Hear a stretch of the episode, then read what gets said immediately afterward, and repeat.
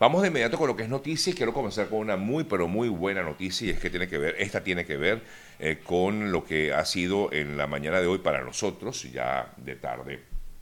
para España, lo que ha sido la entrega del premio Cervantes eh, que ha recibido el venezolano, el poeta venezolano Rafael Cadenas, que ya desde hace ya varias semanas lo veníamos eh, comentando, pero eh, pues finalmente se da en el día de hoy. De esta manera, el eh, venezolano de 93 años de edad recibe este reconocimiento. El gran poeta y ensayista venezolano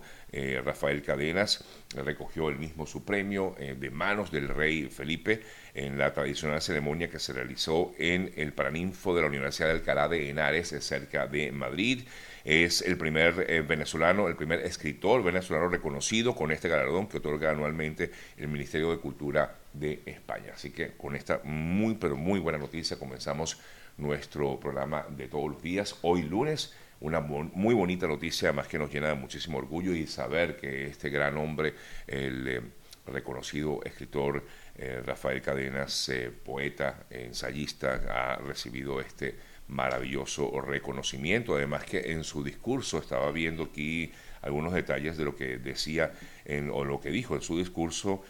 Cadenas dijo, es urgente defender la democracia de todo lo que la acecha y por eso hay que recrearla, ya que la educación la ha descuidado, dijo Cadenas en ese mm, discurso luego de recibir su premio Cervantes de manos de los reyes de España. Otra noticia importante que se está destacando en estos momentos y que desde temprano pudimos eh, conocer, eh, Juan Guaidó decidió eh, ir a Colombia supuestamente para estar presente en lo que será la conferencia internacional que se realizará el próximo 25 de abril allá en Colombia, propiciada por el presidente de ese país, Gustavo Petro. Eh, según la información que ha divulgado el propio Guaidó, porque se generó una serie de, de, comentarios y de versiones de que supuestamente se había refugiado en una embajada en Venezuela, en Caracas, pues él informó que no es así, o por lo menos así lo dejó ver a través de un comunicado que presentó a través de sus redes sociales en la mañana de hoy. Y dijo, voy a leer parte del comunicado que expresó Guaidó en sus redes sociales y dijo acabo de llegar a Colombia de la misma forma que lo han hecho millones de venezolanos antes que yo a pie he venido en el marco de la cumbre convocada por el presidente Gustavo Petro eh, mm, eh, para este martes y solicitaré reunión con delegaciones internacionales que van a asistir, dijo Guaidó. Sostendré encuentros con la diáspora, a quienes el régimen de Maduro ha expulsado y les niega sus derechos básicos, es parte de lo que ha comunicado Guaidó en este, en este escrito. Por otro lado, también eh, dijo que eh, ha informado o informa en ese comunicado que el régimen ha elevado las amenazas en su contra y mm, su objetivo es callar su voz. No voy a permitir eh, esto, dijo Guaidó, a pesar del riesgo que implica salir nuevamente a buscar apoyo del mundo, como lo he hecho antes, no voy a dejar de hacerlo. La lucha por la libertad, discúlpenme,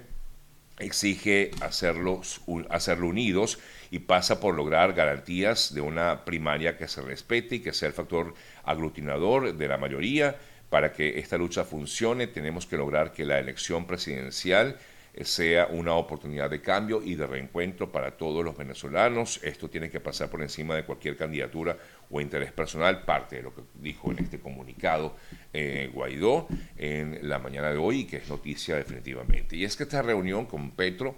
eh, que se va a realizar justamente mañana, están invitados por lo menos 20 países eh, o representantes de 20 naciones. Así lo dio a conocer Álvaro Leiva, el canciller de mm, Colombia. que informó que estarán presentes representantes de Estados Unidos. se cree que estará Juan González, como consejero de Seguridad Nacional de la Casa Blanca, entre otros. Eh, se había dicho en un principio que iba a ir Anthony Blinken, pero esto no se ha confirmado. También estarán presentes representantes del Reino Unido, de Francia, de España, de Portugal, de, de Italia, de Noruega, de Alemania, de Chile, Canadá, de San Vicente, de México, de Argentina, de Brasil, de Barbados, de Bolivia, Sudáfrica, Turquía, Honduras y por supuesto Colombia, informaba Álvaro Leiva. Este fin de semana, como ustedes saben, se dio esta importante reunión entre algunos representantes de la plataforma unitaria de la oposición con el presidente Gustavo Petro. En esta reunión se destacó sobre todo el hecho de que, bueno, básicamente lo que ellos buscan, digo ellos, los representantes de la oposición, es que esto pudiera hacer, eh, lograr o permitir que se logre una eh, que continúen estos diálogos en, México entre el régimen venezolano y la oposición. Es lo que por lo menos así manifestaba Gerardo Blight y de alguna manera, porque también lo comentaron, lograr la liberación de los presos políticos en, en Venezuela. Por cierto que hablando de los presos políticos, la ONG Venezuela, mmm, la ONG Coalición por los Derechos Humanos y Democracia pidió justamente al presidente colombiano Gustavo Petro intermediar para la libertad de todos los presos políticos que hay todavía en Venezuela y por eso y aseguraba la representante de esta eh, coalición, Ana Leonor Acosta, que justamente son más de 290 presos políticos que aún hay en Venezuela y que deben ser liberados y es la exigencia que parte de esta ONG y que esperamos que de alguna manera realmente se dé en estas conversaciones que se van a realizar en Colombia a partir del día de mañana. Eh, por otro lado, una de las personas eh, muy, pero muy queridas en Colombia y también muy, eh, digamos, un acérrimo opositor al gobierno del presidente Petro, Andrés Pastrana, cuestionó que no haya sido invitada María Corina Machado en esta, a esta reunión y dijo que era necesario o es necesaria la presencia de Machado, eh, pero sin, esa, sin la presencia de Machado, pues ahí esa reunión eh, juega con dados cargados, fue el término utilizado por el expresidente Andrés Pastrana. Y voy a leer parte de lo que comentaba Pastrana en relación con esto. La descarada trampa, el anhelo de libertad de los venezolanos muestra su absoluto desprecio por la democracia. Esto luego de afirmar que no ha sido invitada María Corina Machado a esta reunión que se va a dar justamente mañana allá en Bogotá. Y de hecho, la propia Maraconina también el fin de semana informaba que ella no había sido invitada y que además, como hay que recordar, tiene prohibición de salida del país desde hace por lo menos 10 años.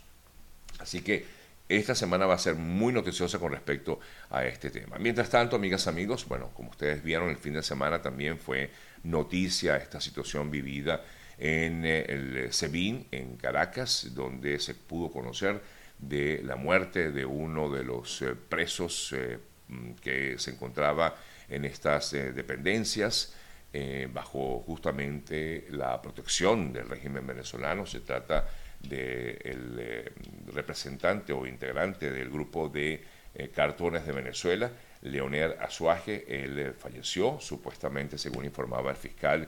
em, como consecuencia de haber cometido un suicidio en la celda donde, donde se encontraba. Por cierto que más adelante, a las ocho y media, estaremos conversando un poco sobre este tema y entender un poco más qué fue lo que realmente ocurrió allí. Vamos a conversar con el abogado especializado también en criminalística, el doctor Zaire Mundaray, quien nos va a dar detalles acerca de lo que ha sido justamente este caso y mm, lo que pudiera también, las consecuencias que pudiera generar eh, toda esta situación vivida en Caracas con respecto a este eh, preso, a esta persona que estuvo presa y que, como bien comentaba eh, o como bien han informado, pues se habría suicidado y habrá que esperar a ver realmente eh, si esto fue así, como muchos han indicado, o hay muchas suspicacias con respecto a este tema.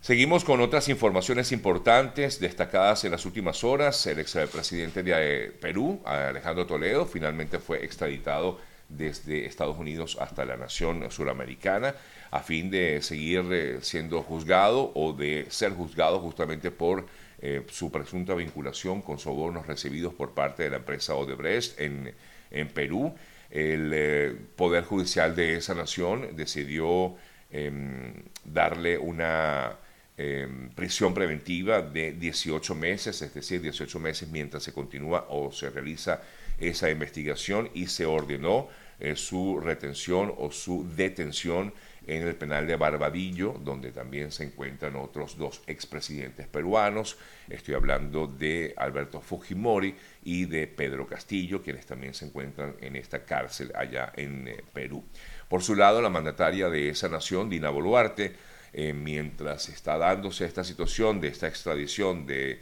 del expresidente Toledo a Perú, em, igualmente em, pues decidió tomar una decisión con respecto a su tren ministerial y cambió varios de sus ministros, la presidenta de Perú, Dina Boluarte, y entre otros eh, los ministros que eh, mm, ha cambiado se encuentra el de justicia en medio justamente de este proceso de extradición, de esta situación judicial que vive el expresidente de ese país, Alejandro eh, Toledo. Tenemos más información de lo que ha ocurrido en las últimas horas. Vamos a revisar otras importantes noticias. En Brasil, la Policía Federal escuchó ayer a nueve militares que fueron llamados a rendir indagatoria por los hechos ocurridos el pasado 8 de enero en Brasilia y allí pues estos militares estarían vinculados presuntamente con estas personas, con los manifestantes, al menos así se dejó ver a través de un video que fue divulgado por la cadena CNN en Brasil y los videos que causaron la salida Además, estos videos causaron la salida del eh, ministro de seguridad de ese país y ahora también algunos militares están presuntamente vinculados con lo que habría sido, habría sido estas manifestaciones que se dieron en Brasil a comienzos de este año.